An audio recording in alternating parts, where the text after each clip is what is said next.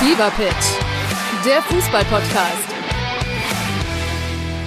Mit Pit Gottschalk. und Malte Asmus. Jeden Montag und Donnerstag gibt's bei uns scharfsinnige Analysen und lebendige Diskussionen zu aktuellen Fußballthemen. Meinungsstark und immer mit einem Spielmacher aus der Szene. Und das Ganze natürlich bei Spotify, bei Apple, überall, wo es Podcasts gibt. Fever Pitch, der Fußball-Podcast. Ein herzliches Hallo, hier ist Olli Ditschke, ist Talking Basketball und ich kann das nicht alleine. Ich würde es nicht hinkriegen, ich brauche Unterstützung und an meiner Seite ist wie immer Stefan Koch. Hi Olli, ich bin sehr gerne dabei, aber ich muss jetzt dich mal korrigieren. Du würdest das auch alleine hinkriegen. Ach, weiß ich nicht. Sollen wir es mal probieren? Nee, nein, nein. Wenn du mein Händchen hältst, dann fühle ich mich wohler, dann bin ich sicherer. Na gut, dann bleiben wir dabei. Heute sind wir als Kommissare unterwegs. Wir versuchen auf die Schliche zu kommen. Wir wollen Geheimnisse rauskriegen. Was? Ja, Geheimnisse des Erfolges. Ja, das, das versuchen wir doch In immer. die Provinz. Ach, ja, oder nicht? ja, ja, natürlich geht's natürlich geht's auch um, um, um Aktuelles. Aber das Erste, was mir eingefallen ist, ist, das glaube ich, unser heutiger Gast, der jüngste ist, den wir je hatten. Ich glaube, der bislang jüngste war Justus Hollatz. Und ähm, ich glaube, der heutige Gast ist der jüngste, den wir bislang hatten. Kann sein. Obwohl, äh, wenn ich ihn mir so angucke, sieht er ein bisschen älter aus als manch andere, die wir schon hatten. Guter Bartwuchs. Ja, ja, er, er, er, hat, er, er hat halt einen beeindruckenden Bart, ja. Und noch was, vielleicht kommen da welche drauf. Ich habe mal eben mal gegoogelt äh, beim Testing Kaffee. Ähm, wenn man seinen Namen googelt, kommt man auf holländische Lakritz- und Fruchtgummi-Unternehmen. Sehr spannend. Echt? Vielleicht weiß er davon gar nichts und konnte sofort mit dem Basketball aufhören, weil er steinreicher Unternehmer sein könnte. Ja, erb, erbmäßig und so. Lakritz und Fruchtgummis. Was genau das Richtige für einen Sportler. Ja, ja, genau. Genau. Aber Ja, dann frag doch mal die Frage der Fragen, Stefan. genau, die Frage der Fragen. Lieber Gast, hast du einen zweiten Vornamen? Ja, Verrätst du ihn auch?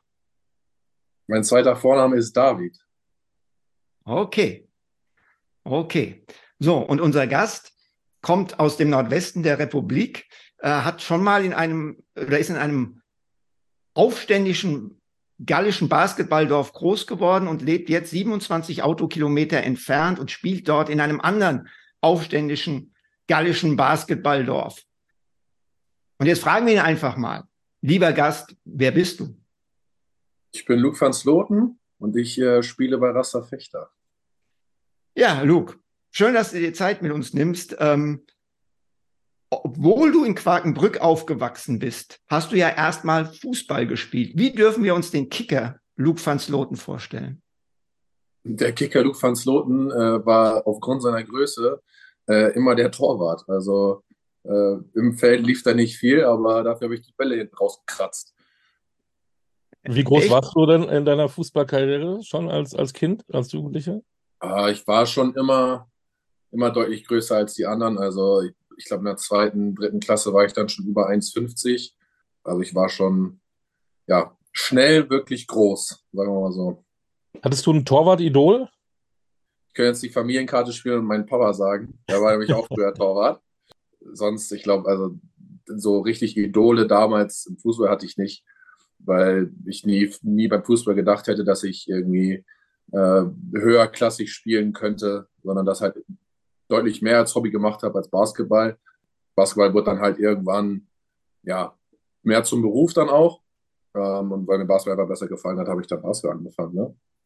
Ich muss dir noch eine Frage stellen, weil wir waren schnell weg mit den Namen. Normalerweise ähm, haken wir da ein bisschen nach. Ich finde ja deinen Namen ja, ich will nicht sagen exotisch, aber nicht unbedingt deutsch. Bist du mal den Stammbaum durchgegangen? Habt ihr irgendwo holländische Wurzel?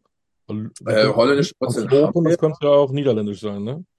Ja, aber ich, ähm, also ich weiß nicht ganz genau, welcher von den Vorfahren ähm, den holländischen Namen nach Deutschland gebracht hat, tatsächlich. Und das Okay. mit den Fruchtgummis und Lakritz wusstest du nicht? Doch, das wusste ich schon. Schon mal probiert? Ja, schon mal probiert, ähm, aber nicht, nicht allzu häufig tatsächlich. Ich glaube, meine, meine Mutter hat das irgendwann mal gefunden und fand das halt ganz lustig und seitdem äh, kennen, kennen wir das halt auch, aber nie wirklich ähm, was davon gekauft. Du, du hast ja äh, gesagt, du hast dann Basketball gespielt, einfach weil du eine größere Perspektive gesehen hast, weil dir es auch mehr Spaß gemacht hat. Und du bist ja eigentlich ganz, ganz schnell durch die Decke gegangen. Ist bei dir in deiner Laufbahn, ich meine, du bist jetzt erst 21 und dann blickt man natürlich noch nicht zurück im eigentlichen Sinne, aber ist bei dir in deiner frühen Jugend vielleicht manches zu früh und zu schnell passiert? Ja, ich denke schon. Natürlich auch, auch da wieder größtenbedingt hatte ich natürlich schnell Vorteile, ähm, war größer, aber war auch genauso schnell wie die anderen immer oder vielleicht auch sogar schneller. Habe dann halt direkt immer mit den Älteren gespielt, also mit zwei, drei Jahre Älteren ähm, trainiert und auch gespielt. Und äh, relativ schnell dann mit, ich glaube, 13 war es zu dem Zeitpunkt dann in der JBWL schon äh, vertreten gewesen und ähm, kaum wirklich Jugendspiele gemacht. Also was heißt kaum, aber ähm, weniger als wahrscheinlich jeder andere. Ähm, ich habe ein ganzes Jahr im BBL gespielt, als ich in meinem letzten JBBL-Jahr war eigentlich. Ähm, und danach immer nur so vereinzelt, weil ich dann schon voll, voll profimäßig bei der Pro A und äh, dann, als wir aufgestiegen sind, BBL zwei Jahre mitgemacht habe. Also das ging alles sehr, sehr schnell. Ähm, das war alles, bevor ich 18, überhaupt 18 Jahre alt war. Und ich glaube auch, dass ich natürlich dadurch viel lernen konnte, aber auch nicht unbedingt genug. Ich glaube, dass mir da trotzdem dann noch was fehlt irgendwo. Sich, sich richtig reinzuklinken in den, in den Profibereich ist natürlich dann auch nicht einfach. Aber ich glaube, an sich hätte ich gerne noch ein paar Jahre, was heißt paar Jahre, aber ein paar mehr Spiele gegen auch vielleicht Gleichaltrige gemacht und äh, in, in meinem Jahrgang. Ähm, ich habe auch damals für die Nationalmannschaft schon mit den Älteren gespielt. Also ähm, ich war da schon. Äh, du, du, hast dann, das muss man sich mal vorstellen, du hast deine erste EM mit 14 gespielt. Ja. ja? Äh, also da warst du bei den Älteren dabei. Als ihr das, das Albert-Schweitzer-Turnier gespielt habt, hast du auch wieder mit Jungs gespielt, die zwei Jahre älter waren als du. Also selbst international, das ist ja ein Riesending, äh, im, auf national, also das auf nationalem Niveau zu machen, das ist die eine Sache. Aber international mit Jungs zu spielen, die zwei Jahre älter sind zu diesem Zeitpunkt. Du hast jetzt so ein bisschen beschrieben, was du so ein bisschen als Nachteile dessen empfunden hast. Was waren denn aus deiner Sicht die Vorteile? Ich meine, die Vorteile für mich war, ich konnte mich sehr schnell an die, an die Physis gewöhnen, ähm, wodurch ich dann, wenn ich dann mal woanders gespielt habe, ich habe natürlich auch viele Spiele dann für, für zweite Teams gemacht, äh, für, für Rassa und auch in, in Braunschweig habe ich dann auch ein, zwei gemacht, dass ich da halt einfach physische Vorteile hatte oder zumindest wusste, wie man mit welchen physischen Spielweisen umgeht ähm, und dann halt auch von ganz vielen Spielern einfach kleine Tricks ähm, abgeguckt, wie man sich besser frei macht, äh, was man in bestimmten Situationen machen kann. Das in, in meinem Alter jetzt schon so zu wissen, ist, glaube ich, ein Riesenvorteil ähm, gewesen. Von denen mittlerweile ist es ja mein siebtes Profijahr, was ich, was ich jetzt anfange. Wahnsinn, ähm, mit 21 fängst äh, du dein siebtes Profijahr an. Ja. Ich, ich glaube, das ist ein komplettes Alleinstellungsmerkmal in Deutschland. Ja, also wie gesagt, also ein Drittel meines Lebens spiele ich jetzt im Profibereich und da lerne ich natürlich also jedes Jahr von irgendeinem Spieler was Neues. Also ich habe mit so vielen guten Spielern schon zusammengespielt ähm, und die verschiedene Spielweisen haben. Ähm, zum Beispiel ein Braden Hobbs, ein, ein TJ Bray, die halt überragende Passgeber sind und auch scoren können, die einfach alles, alles anders sehen als manche, manch anderer Mensch aber auch die Leute, die dann über die Screens kommen, wo ich mir dann abgucken kann, okay, wie kriegen die auf einmal so viel Platz zwischen sich und ihren Verteidiger, um dann ähm, über den Screen zu laufen. Also da, das, das ist halt ein Riesenvorteil gewesen, wenn man das damals schon mit 14, 15 das halt alles mitbekommt. Und von wem hast du dir das meiste abgeschaut? Von den Jungs, mit denen du zusammengespielt hast?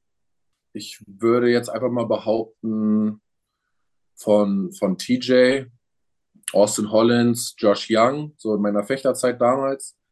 Und in Braunschweig, ich meine, ich habe immer, die Teams waren immer sehr jung. Da sind natürlich alle auf, auf, den, auf dem Pfad, mehr herauszufinden und lernen zu wollen. Ähm, aber ich glaube auch da, ich meine, ein, ein Karim Jallo damals, der natürlich eine extrem gute Saison gespielt hat, sich da Sachen abzugucken, wie der besonders mit seinem Drive natürlich extrem effizient ist aber auch dann Leute wie, wie Robin Mays, der auch unfassbar viel Erfahrung hat, auch international, mit da Sachen abgeguckt und wie gesagt, Braden Hobbs, der halt wahrscheinlich die, mit die meiste Erfahrung und einer der besten Point Guards war, die die, die BBL wahrscheinlich je gesehen hat. habe ich mir von denen wahrscheinlich am meisten abgeguckt.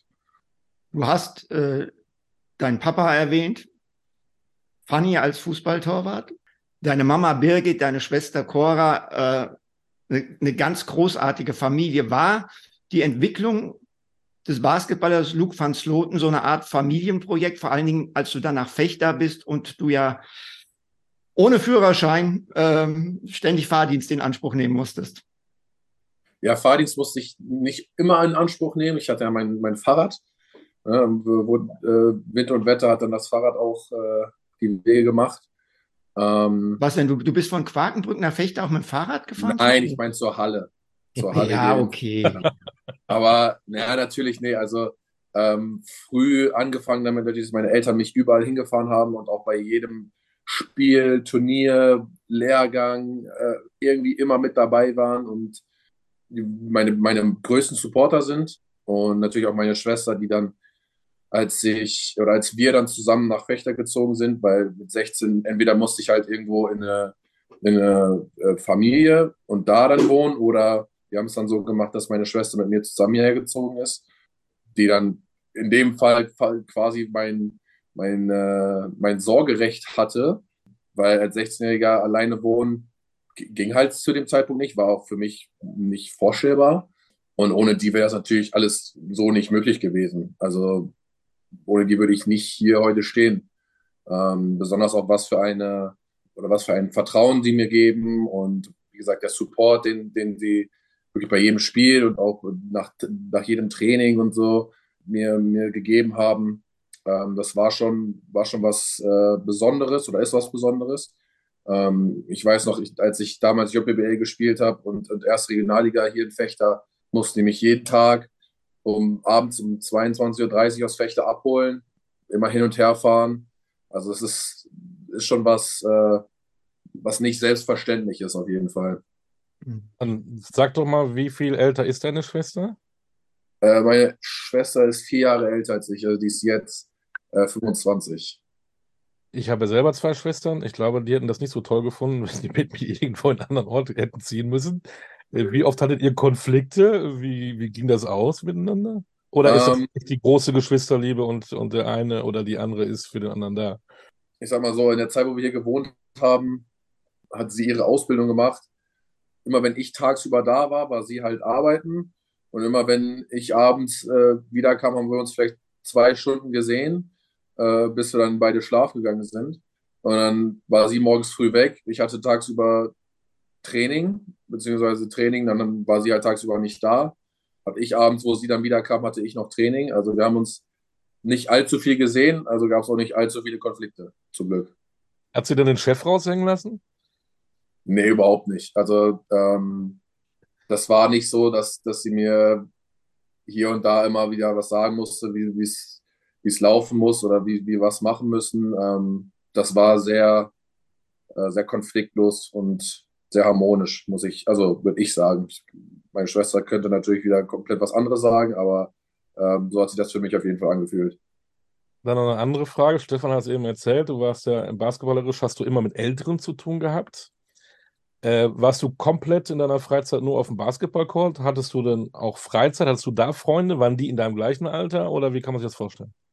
Also als ich hier war ähm, und hier gewohnt habe, die zwei Jahre, mit meiner Schwester, da gab es für mich eigentlich nichts anderes. Das einzige andere, was ich gemacht habe, war äh, nebenbei noch irgendwie die, die Fahrschule. Aber sonst, wie gesagt, meine, meine, meine Freunde gingen ja noch alle zur Schule. Ich bin ja nicht mehr zur Schule gegangen. Meine, Freundin, äh, meine Freunde waren alle noch bei der Schule. Und halt eine halbe Stunde weg und keiner von uns konnte Auto fahren. Das heißt, Freunde sehen war halt immer relativ schwierig. Ähm, also in der Woche und dann am Wochenende hast du halt immer zwei Spiele gehabt irgendwie, bist halt nur unterwegs. Also in den, in den zwei Jahren gab es äh, relativ, relativ selten die Möglichkeit, irgendwie meine, meine Freunde aus Karlsburg zumindest zu sehen. Natürlich, hier in Fechter habe ich mich, habe ich dann mit den, mit den Teamkollegen auch ab und zu mal was gemacht. Aber ähm, ja, Quartenbrück, äh, da die, die Leute zu besuchen, war, war schon schwieriger. Aber war es trotzdem eine Entscheidung, die alternativlos war, von Quakenbrück nach Fechter zu gehen? Oder hast du so ein bisschen gezuckt und gezögert, als das, äh, als das anstand? Äh, gezögert habe ich nicht eine Sekunde. Also für mich war das relativ klar, dass ich nach der, nach der 10. Klasse dann mich auf Basketball konzentrieren will. Die einzige Möglichkeit dann dafür war halt, war halt nach Fechter zu kommen. Ähm, ich meine, ich hätte mich auch ein Jahr vorher dafür entscheiden können, in Quarburg in der Pro B äh, einen Schritt zu machen und zu spielen. Aber ich wollte, wollte die größere Herausforderung dann mit der Pro A. Und äh, für mich war das, also ich habe das nicht einmal hinterfragt oder äh, bereut oder was auch immer. Für mich kam nie was anderes in Frage, als nach Fechter zu gehen und äh, da dann zu wohnen. Äh, wie war dann natürlich dann eine andere Frage und äh, dass das dann mit meiner Schwester so geklappt hat, war natürlich für mich an sich das äh, Best-Case-Szenario. Ist dieses Ziel für dich eigentlich entstanden, dass du gesagt hast, irgendwann, ich will diesen Weg gehen? Du musstest ja irgendwie einen Impuls gehabt haben. Also für mich hat Basketball einfach immer unfassbar viel Spaß gemacht. Ähm, natürlich, wenn du gut bist, dann macht es noch mehr Spaß. Damals, als ich äh, mit, den, mit den 99ern in der JBL äh, dabei war, ähm, da habe ich kurz vor Saisonstart, weil ich ein Jahr zu jung war, habe ich halt äh, doch keine Lizenz dafür bekommen, um damit zu spielen. War aber trotzdem jedes Spiel dabei, weil ich es einfach so, so geliebt habe, dabei zu sein, ähm, mein Team zu unterstützen, da war so für mich der, der Punkt, okay, ich, ich will das halt, ich will auch selber spielen und, und es wird immer besser und natürlich, wie gesagt, wir haben, wir haben Spiele gewonnen, wir haben, äh, waren einfach extrem gut. Dann, dann kam noch dazu, dass ich dann mit 14, wie gesagt, meine erste EM gespielt habe, äh, mit 15 ein Albert-Schweitzer-Turnier auch.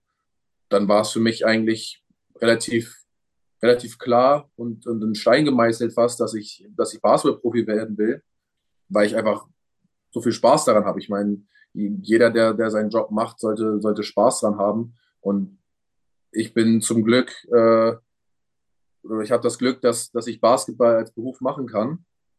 Und das war für mich, da gab es keine, keine zwei Fragen, äh, warum oder ob ich das machen sollte oder ob ich äh, vielleicht sogar erst noch die Schule zu Ende machen sollte, sondern ich habe gesagt, okay, ich will, äh, will mich voll darauf konzentrieren und, und da alles reinstecken, um, um, um das Beste dann rauszuholen. Du bist nach Fechter gegangen. Du hast aber schon international für jede Menge Aufsehen gesorgt. Wir haben gesagt, mit 14 schon die EM gespielt. Du warst äh, Spieler des Jahres in der JBBL, als du jüngerer Jahrgang warst. Du hast mit 16 das Albert-Schweitzer-Turnier gewonnen. Da reden wir vielleicht gleich nochmal drüber. Es gab auch Interesse aus dem Ausland. Ähm, du hast dir was in Spanien angeguckt. Ähm, warum ist das letztendlich nichts geworden? Warum hast du dich dagegen entschieden?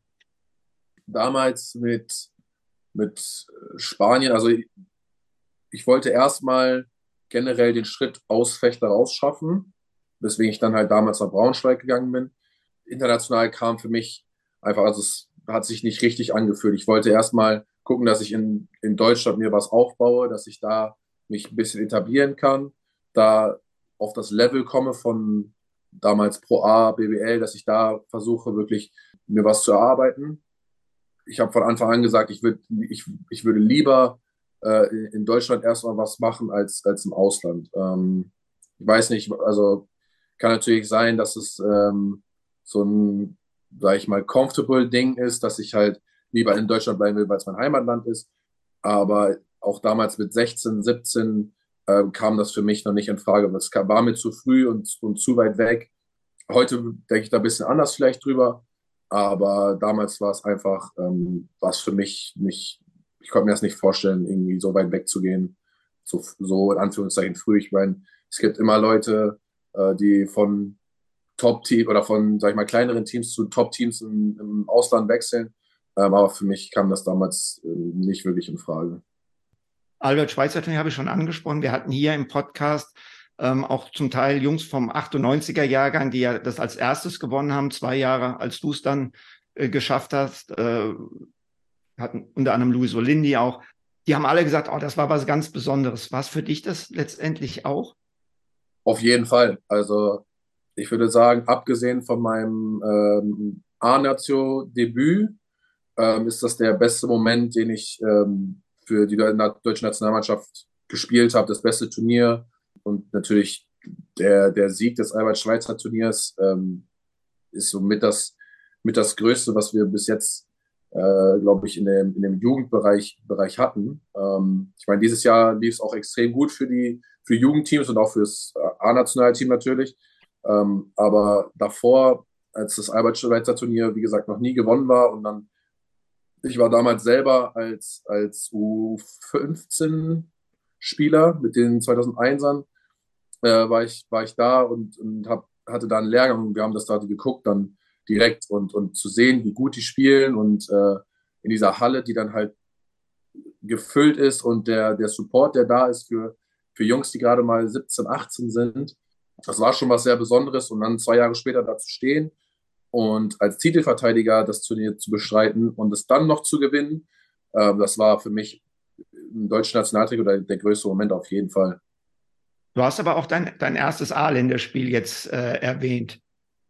Wie war das? Nervös ohne Ende oder? Äh... Ja, also natürlich sehr nervös, äh, weil äh, auf einmal stehst du da mit Leuten auf dem, auf dem Feld wie ein Andy Obst, wie ein Moritz Wagner, ähm, mit den Leuten, die du sonst immer nur im Fernsehen siehst oder äh, gegen Andy hier, hier und da ja schon mal gespielt. Auf einmal ste stehst du da mit denen und, und spielst.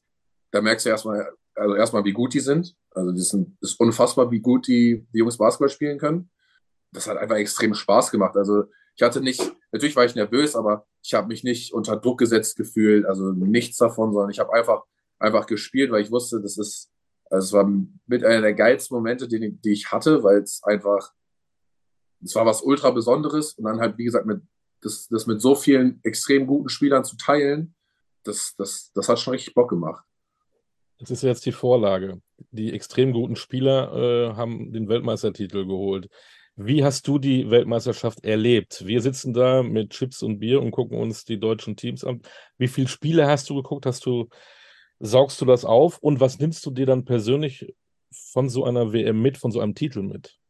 Erstmal bedeutet der Titel, dass der deutsche Basketball immer, immer besser wird, was mich extrem freut, weil Basketball in Deutschland nicht so wertgeschätzt wird, wie es, wie es verdient hat eigentlich. Ich konnte die Spiele, sag ich mal, die Hälfte der Spiele konnte ich ordentlich gucken. Ähm, die Spiele, die mal meistens so morgens waren, so um 9, 10 Uhr, war halt schwer, weil wir halt auch mit, selber mit in der Preseason waren. Ab der Zwischenrunde, also ich glaube, ich habe kein Vorrundenspiel gucken können. Äh, ich glaube, ab der Zwischenrunde, als sie gegen Slowenien haben sie ja, glaube ich, gespielt. Äh, ich glaube, ab dem Spiel habe ich jedes Spiel, ähm, konnte ich ganz gucken oder habe es mir halt zumindest danach nochmal angeguckt, wenn ich irgendwas verpasst habe. Aber ich fand es einfach unfassbar, wie, wie sie wirklich gegen jedes Team einfach ihr Ding gemacht haben. Also es gab meiner Meinung nach nie einen Zeitpunkt, wo die extrem panisch wurden oder so. Die Energie und die Emotionen, die sie da reingesteckt haben, mit Dennis auch einen mega Anführer gehabt. Also besseren hätte man sich, glaube ich, für die WM nicht wünschen können. Haben das Ding einfach nach Hause geholt. Einfach weil jedes Spiel das bessere Team waren. Ganz einfach. Also, und, und das, wie gesagt, das freut mich extrem für die Jungs, die dabei waren, weil ich fast jeden von denen persönlich kenne. Wie gesagt, der deutsche Basketball verdient, dass, dass wir so einen Titel jetzt geholt haben, weil es einfach immer besser wird. Also jedes Jahr werden deutsche Spieler besser und spielen auf einem ganz hohen Niveau. Und die Weltmeisterschaft hat das einfach auch gezeigt. Hat das denn noch etwas mit dir gemacht? Hast du noch eine Portion mehr Motivation? Äh, ja, auf jeden Fall. Also bei so einem Team und bei so einem äh, Turnier mal dabei zu sein, ist natürlich auch ein, ein Traum, ist auch ein Ziel äh, irgendwo. Natürlich wird es schwer, weil da extrem gute Spieler in diesem Team drin sind, die, die jetzt auch gerade in ihrer, ihrer Prime-Phase sind oder auch noch reinkommen. Aber ich glaube, einfach weiter zu arbeiten, dass man auch zeigt, nicht nur, nicht nur das Nationalmannschaft, äh, Nationalmannschaftsteam kann Basketball spielen, sondern auch alle anderen, die die vielleicht an der Nationalmannschaft kratzen, ähm, dass sie auch Basketball spielen können, dass, dass man das einfach national und international auch ähm, auf Vereinsebene zeigen kann. Das, das, das fände ich, fänd ich cool.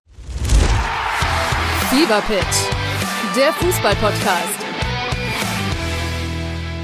Pet Gottschalk. Und Malte Asmus. Jeden Montag und Donnerstag gibt's bei uns scharfsinnige Analysen und lebendige Diskussionen zu aktuellen Fußballthemen. Meinungsstark und immer mit einem Spielmacher aus der Szene. Und das Ganze natürlich bei Spotify, bei Apple, überall, wo es Podcasts gibt. Fever Pitch, der Fußball-Podcast. Wenn wir das das weiter so hinbekommen. Braunschweig hast du schon angesprochen, bist dann mit 18 nach Braunschweig. Die allgemeinen Erwartungen waren hoch, wahrscheinlich auch deine. Letztendlich ist es aber so gelaufen, dass es eigentlich von Jahr zu Jahr für dich eher schlechter lief in Braunschweig als besser. Wie kannst du das Ganze begründen, einordnen? Was ist da passiert? Also ich bin natürlich mit 18, 18 hin, unter Pete Strobel unter de, in dem Zeitpunkt, wo ich mich extrem wohl gefühlt habe, weil, weil Pete einfach jemand ist, unter dem man sich super entwickeln kann, ähm, der einen antreibt, aber auch, ähm, aber auch das Vertrauen, das merkst du, dass du die, unter ihm extremes Vertrauen bekommst.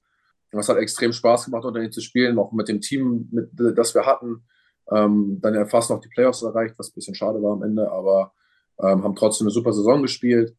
Dann natürlich der, der Trainerwechsel, äh, der dann kam, ähm, wo ich dann in meiner zweiten Saison mich nochmal einen Schritt verbessert habe, tatsächlich, also statistisch, wo es dann aber auch zum Ende der Saison nicht, nicht so rund lief und auch das ganze Jahr über schon schwierig war, ich glaube, für unser Team an sich. Ähm, eine, also wir haben natürlich das, das Top 4 im Pokal haben wir erreicht, dann haben wir im Finale verloren, äh, Halbfinale verloren.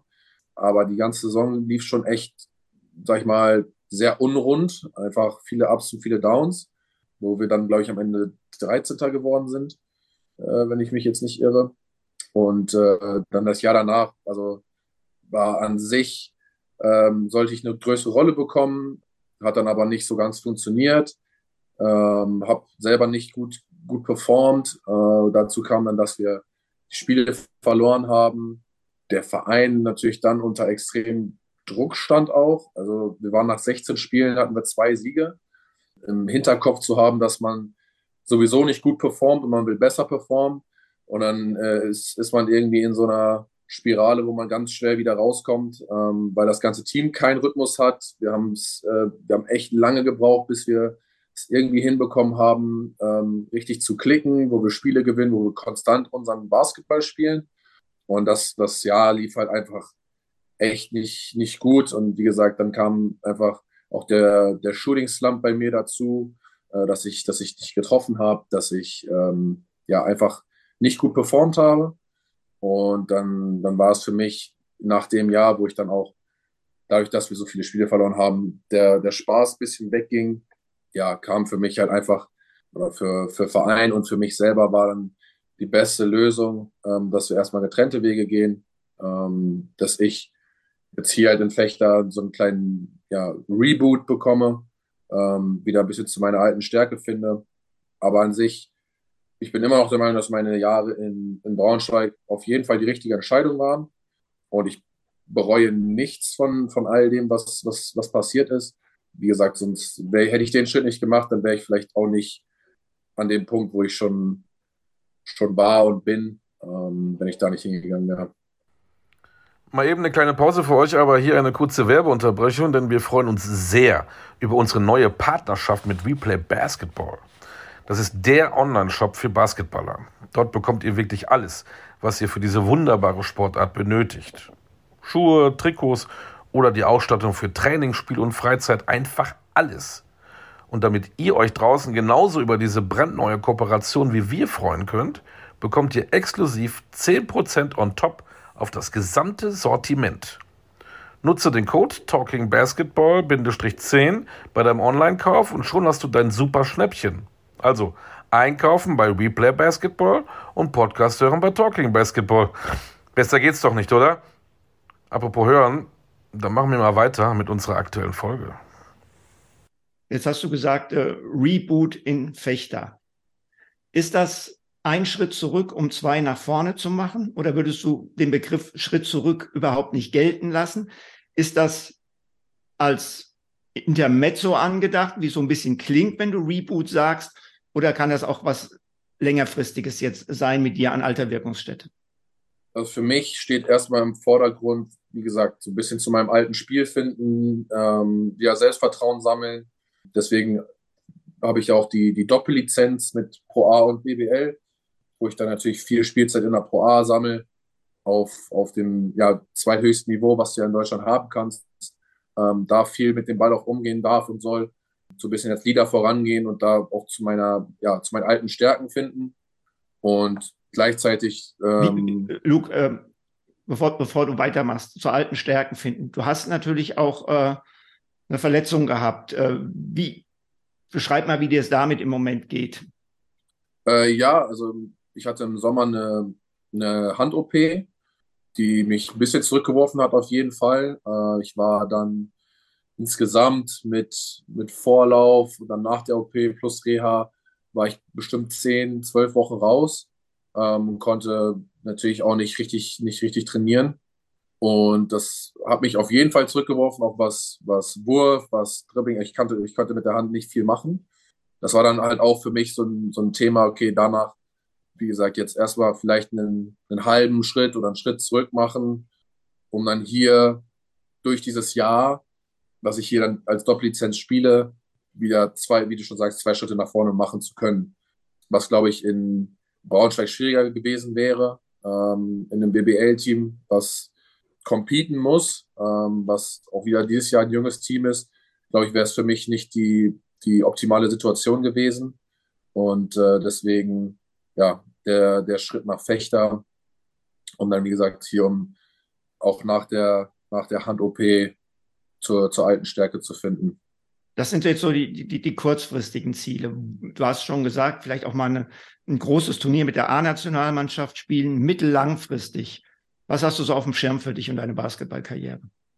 Ja, wie gesagt, dieses Jahr ähm, so ein bisschen als, als, als Reboot benutzen, hier den, den beiden Teams in jeglicher Art und Weise helfen. Ähm, in der Pro A geht es natürlich um den Klassenerhalt mit einem sehr, sehr jungen Team. In der BBL läuft es natürlich jetzt gerade ein bisschen besser für uns. Ähm, aber auch da, wenn ich da irgendwo gebraucht werde, da einfach einzuspringen und, und ähm, egal wie viele Minuten das sind, einfach ähm, den weiterzuhelfen. Wie, wie, wie, zuletzt im Pokalspiel zum Beispiel gegen Göttingen, wo du da in der ersten Halbzeit ja mal draufgekommen bist und ordentlich Akzente gesetzt hast. Ja, genau, sowas. Also wirklich für egal welche Minutenanzahl einfach da zu sein und dann aber auch mit 110 Prozent einfach versuchen, dem irgendwie zu helfen. Also äh, egal was es, egal was es braucht oder äh, was es sein soll. Ja, und dann einfach, dass ich vielleicht nächstes Jahr wieder eine konstantere Rolle äh, in einem BBL-Team habe, äh, ob das ein Fechter ist oder, oder woanders, aber einfach, äh, dass ich da wieder zu der, sag ich mal, 2020, 2021 äh, Form irgendwie finde, dass ich mich da weiterentwickle, aber auch dieses Jahr. Äh, und dann gucke ich mal, was danach passiert. Also ich habe vor, vor diesem Jahr gesagt, ich, ich will mich voll und ganz nur auf dieses Jahr konzentrieren. Also mit allem, allem drum und dran, ähm, was es braucht, um einfach äh, einen nächsten Schritt zu machen. Ähm, nett war, wie du gerade gesagt hast, ähm, in der ersten Mannschaft in der Bundesliga läuft es ein bisschen besser. Ähm, ihr seid immer noch ungeschlagen. Ihr seid als Aufsteiger Tabellenführer. Jetzt lassen wir es weg, dass ihr nur bisher zu Hause gespielt habt und einfach heimstark sind. Trotzdem muss man diese Spiele erstmal gewinnen. Wenn man dann den Kader sieht, sind da sechs Spieler, die noch jünger sind als du. Die sind 17, 18, 19. Du bist ja, das muss man sich mal vorstellen, du hast 120 Spiele schon gemacht mit 21.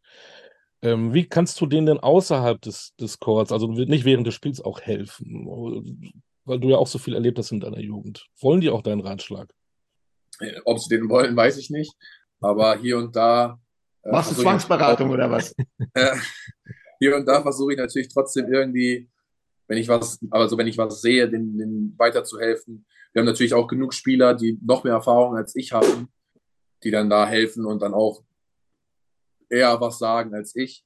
Aber ich glaube zum Beispiel ein, ein Johann Grünlo, der total durch die Decke geht gerade, der macht seinen Job extrem gut. Der braucht nicht viele Ratschläge. Äh, der braucht einfach nur ein bisschen, vielleicht noch ein bisschen mehr Selbstvertrauen.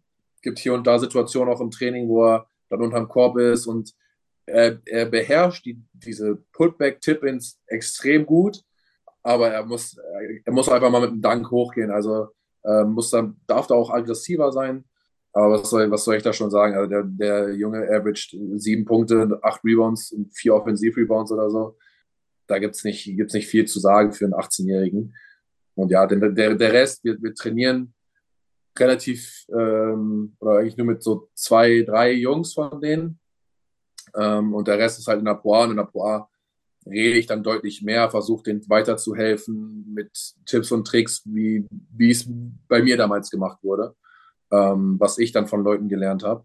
Äh, aber die Jungs sind auch alle extrem schlau. Also die spielen mit einem, mit einem unfassbaren Selbstvertrauen ähm, und mit einer Selbstverständlichkeit, wie man es nicht von, von 17, 18, 19-Jährigen erwarten würde oder sollte äh, auf dem Level. Da sind wir ja journalistisch unterwegs. Dieses Geheimnis des Erfolges, dass ihr auf einmal als Aufsteiger Nummer 1 seid, die Spiele im Pokal gewinnt.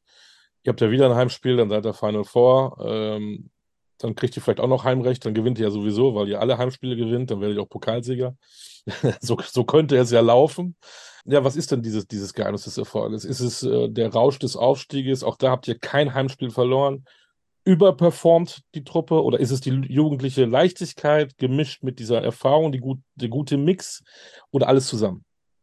Also erstmal glaube ich, dass Heimvorteil ein Riesending ist bei uns. Ich glaube, wir haben die besten Fans der Liga wir haben zwar die, mit die kleinste Halle, aber dafür ist es unfassbar laut da.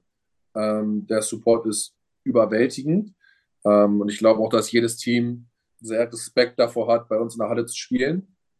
Ich, also ich kann es mir selber nicht, nicht ganz beantworten. Natürlich haben wir mit einem Tommy Kusi, der extrem krass performt gerade, jemanden, der äh, uns da teilweise, die, wie jetzt gegen Göttingen, die Spiele gewinnt aber es kann je, jeden Tag kann das jemand anderes sein. Ich glaube einfach diese Ausgeglichenheit mit Ballbewegung und ähm, wenig Turnover ähm, ist, glaube ich, so das Rezept zu unserem, sag ich mal, statistischen Erfolg.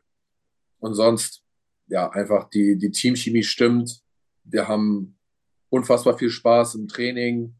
Ähm, wir arbeiten sehr hart und gibt nicht viel gibt nicht großes Erfolgsrezept, so das ist alles, was wir, was wir tun.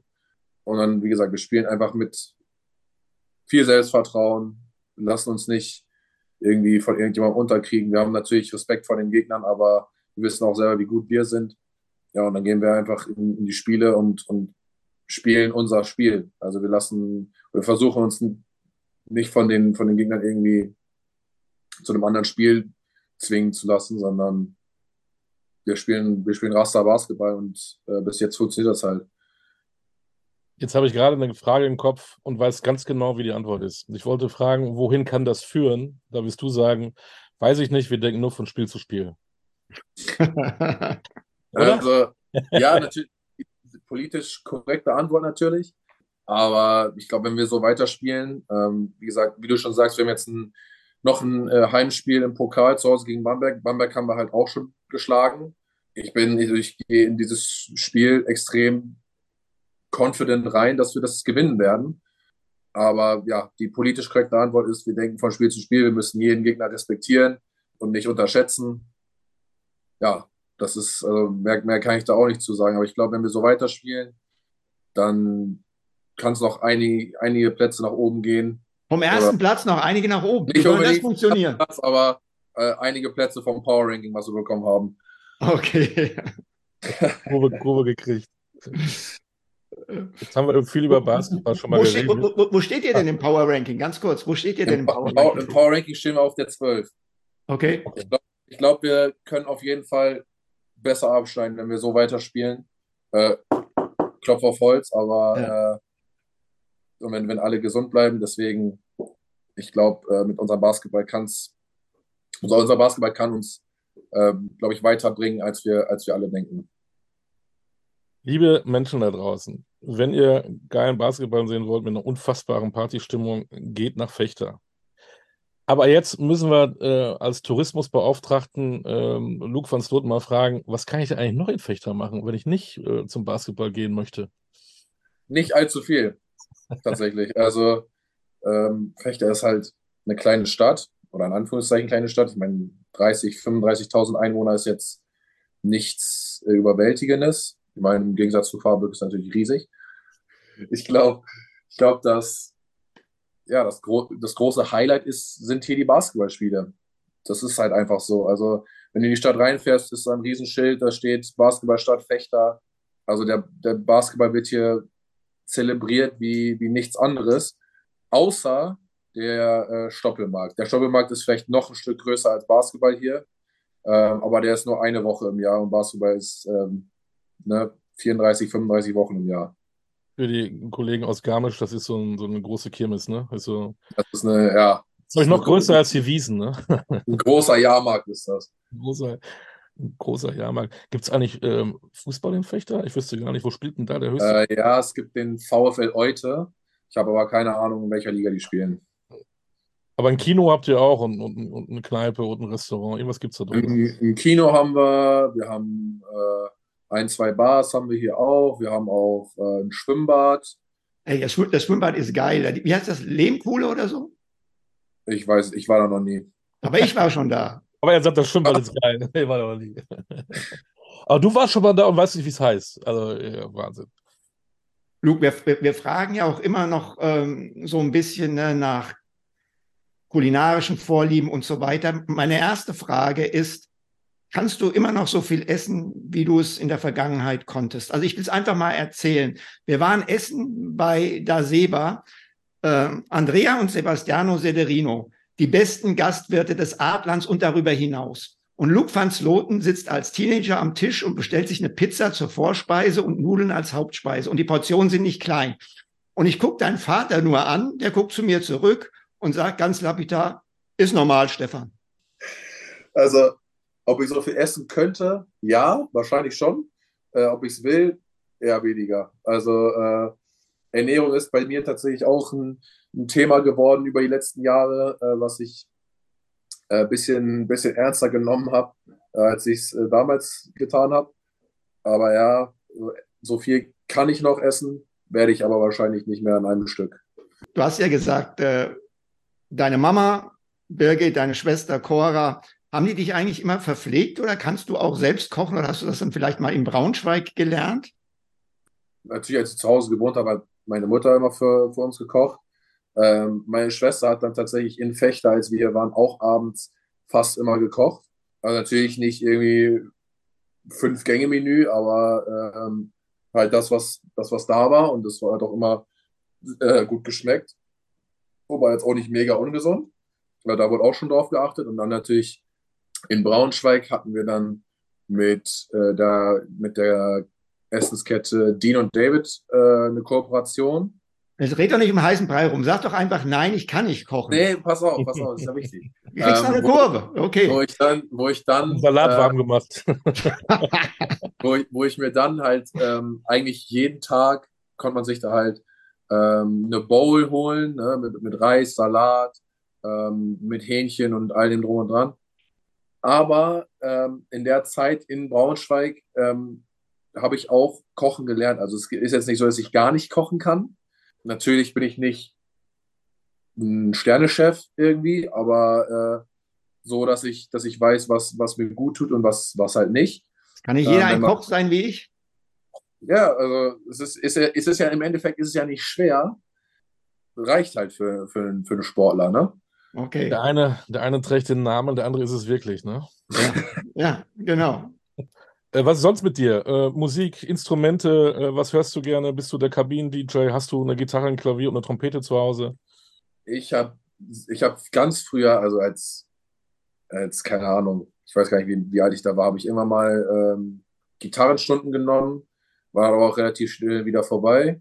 Musik, ja, wie eigentlich jeder Basketballer, so Hip-Hop, Rap, ähm, Deutsch-Rap, aber ich bin jetzt nicht jemand, der irgendwelche Musikrichtungen gar nicht kann, außer Schlager. Da bin ich, da bin ich dann raus. Und äh, Kabinen-DJ, ja, wenn ich denn äh, die Musikbox irgendwann, irgendwann mitbringe. Also äh, wir haben noch keine Musikbox in der, in der Kabine. Da bin ich für zuständig, dass ich eine dahin bringe. Und äh, das äh, kommt auch bald und dann mache ich die Musik. Woran scheitert es denn? An meiner Faulheit, die zu kaufen tatsächlich. Sehr Ähm, ehrlich. Sehr ehrlich, keine Ausrede, finde ich gut. Ähm, Essen haben wir, Musik haben wir, was fehlt noch? Äh, gehst du gerne shoppen? Kleidung, bist du eitel? Also ich hatte, ich hatte drei Jahre lang ähm, eine Nike-Kooperation, dass ich da halt äh, von denen auch Sachen bekommen habe. ähm, wofür ich auch sehr dankbar bin. Ich habe extrem viele Sachen von denen mittlerweile. Ähm, deswegen, also ich kaufe relativ selten Klamotten. Jetzt habe ich ja erzählt, dass ich deine Familie kenne. Ich kenne natürlich auch deinen Patenonkel. Der ist Präsident der HPF. Diese Abkürzung werden wir jetzt hier nicht auflösen. Aber kannst du dir vorstellen, irgendwann einmal Mitglied der HPF zu werden? Weiß ich nicht. Dafür muss ich erst 45 werden, glaube ich. Was ist das? Dann überlege ich es mir nochmal. Ich habe doch gesagt, Olli, wir, wir, wir, wir, wir wollen ja auch mal geheimnisvoll bleiben. Wir werden jetzt nicht auflösen, wofür HPF steht. Aber der Präsident der HPF ist Jens Reumann, Patenonkel von Luke van Sloten. Hättest du lieber ein anderes Thema? Nee, ich finde das super. Ich finde ich find das lustig, über die Menschen zu reden. Aber vielleicht kannst du uns sagen, was HPF ist. Stefan will es ja nicht. Ich glaube, ich, glaub, ich lasse es auch lieber. Das ist äh, für alle Beteiligten und besonders für den HPF ist es am besten. Ich bin jetzt ein bisschen im luftleeren Raum, wenn ich ehrlich bin. Gut, also ich, ich, ich, ich, sag mal so, die HPF werden sicherlich demnächst wieder irgendeine Aktion haben. Ich kann mir vorstellen, aufgrund der Jahreszeit wird es vielleicht ein Grünkohlessen sein. Ja, kann gut sein. Gut, aber, aber dabei belassen wir es dann hier auch.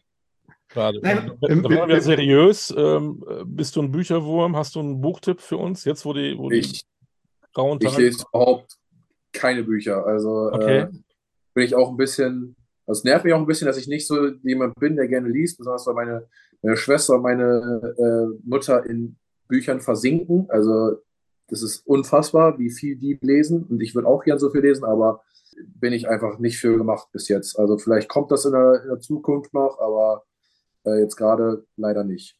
So, also Kochen ist so lala. Ähm, du holst dir ab und zu mal eine Bowl, haben wir gehört. Ähm, ähm, Musik hörst du eigentlich alles außer Schlager, aber Gitarre ist im Keller, wenn überhaupt. Ähm, was war das noch? Äh, was habe ich gerade gesagt? Äh, äh, shoppen auch nicht, weil du kriegst ja alles geliefert.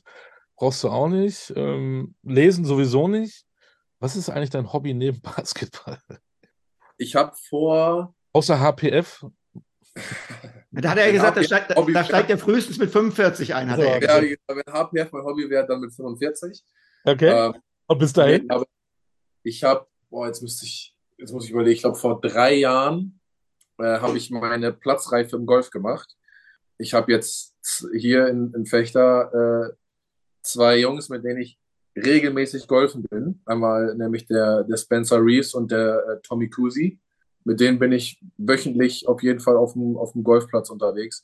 Und äh, das ist, das ist ein mega Ausgleich dafür, dass man wirklich sonst den ganzen Tag nur zu Hause oder in der Halle ist da auf den Golfplatz zu kommen, das ist, äh, das macht mir extrem viel Spaß und da, äh, da, das ist so mein, mein Hobby nebenbei auf jeden Fall. Spiel, spielt ihr um kleinere Beträge? Also ich meine jetzt nicht so, wie Michael Jordan das früher gemacht hat, wenn Nee, er wir spielen- gegangen ist. Äh, wir spielen ein Euro pro Loch. Also, äh, Okay. Wenn wir, wir spielen normalerweise so eigentlich neun, neun Löcher, wenn wir zwischen den Trainings spielen, wenn wir mal einen freien Tag haben, spielen wir auch 18 und dann spielen wir pro Loch ein Euro. Du bist ja ein ehrlicher Junge, haben wir festgestellt. Wer ist von euch dreien der bessere Golfer? Spencer. Spencer ist mit, also mit großem Abstand der Beste. Äh, Tommy und ich spielen auch immer zusammen, weil Spencer einfach zu gut ist. Also der, der spielt auch mit, äh, mit seinem Bruder in Amerika den ganzen Sommer, hat auch schon durch seinen Bruder verschiedene Megakurse gesehen. Ähm, also das ist unfassbar. Gut, das, das, heißt, der, das heißt, der nimmt euch aus, der zieht euch regelmäßig den Euro aus der Tasche. Der, der zieht uns regelmäßig die Euros aus der Tasche, leider, ja. Da haben wir ein Hobby gefunden, Gott sei Dank. Ja, das ist, aber es ist auch echt, also wie gesagt, ist echt was, echt was Cooles, wo ich auch echt viel Spaß dran habe, auch wenn ich echt nicht gut bin. Also dauert noch, bis ich auf dem Level bin von Spencer. Aber du hast, du hast doch vorhin gesagt, als es um Basketball ging, äh, wenn man gut ist, macht es mehr Spaß. Also wir wissen, warum Olli Basketball keinen Spaß macht oder weniger Spaß macht dann. Aber äh, dir macht es trotzdem Spaß, obwohl du nicht so gut bist. Hast, hast, hast, du, hast du da ein Ziel, hast du da auch einen Ehrgeiz, dich zu verbessern als, als Competitor, als Sportler? Ja, auf jeden Fall, weil einfach dieses, dieses Gefühl, den Ball richtig zu treffen und der fliegt so, wie du es willst, ist halt besser, als wenn du ihn irgendwo in den Wald haust und den Ball nie wiederfindest. Und allein die Bälle nicht zu verlieren, ist ein, ist ein Riesenziel von mir. Ich habe gestern, haben wir gespielt und ich glaube, ich habe auf neun Löchern, habe ich, glaube ich, zehn Bälle verloren. Also Und dann, die kosten halt auch Geld. Ne? Das ist jetzt nicht so, dass das jetzt nur aus, aus Spaß ist, sondern Geld verliere ich dann auch noch. Ja, kann man vielleicht verbinden mit Pilze suchen im Wald, dann hast du wieder ein neues Hobby, ist auch ganz schön. Ja. Ja, aber äh, gibt da schlechtes Wetter, Golfen oder, oder auch mit Gummistiefel aus Riesenerz? Ähm, äh, ist natürlich jetzt nicht optimales Wetter, aber ähm, an sich, wenn es nicht regnet, ob es jetzt kalt ist, ist gar nicht mal das Problem, aber solange es nicht regnet, kann man eigentlich immer auf den Golfplatz gehen. Dann viel Spaß beim Golfen, aber umso mehr in deiner Berufung, viel Spaß und viel Erfolg beim Basketball. Dankeschön. Komm komplett wieder in die Spur, sowohl mit Hand als auch mit deinen ganzen Skills, wo du da sagst, das ist dein Reboot. Da drücken wir alle Daumen dafür. Bleib auf jeden Fall gesund und Grüße an die Familie und nächstes Mal ist die Schwester mit dabei. Ja. da wollen wir mal hören, ob das alles so wahr war, was du so erzählt hast. Genau. Also, lieben Dank, Luke. Ähm, hat sehr viel Spaß gemacht. Ähm, wir sehen uns in den Hallen dieser Republik, mein Lieber. Das wäre wahr. In diesem Sinne, alles Gute. Das war Talking Basketball mit Stefan Koch, Olli Dütschke und Luke van Sloten. Luke oh. David van Sloten, so viel Zeit muss sein. Luke David van Sloten. Wir haben ja was gelernt. Wiedersehen. Ciao. Tschüss.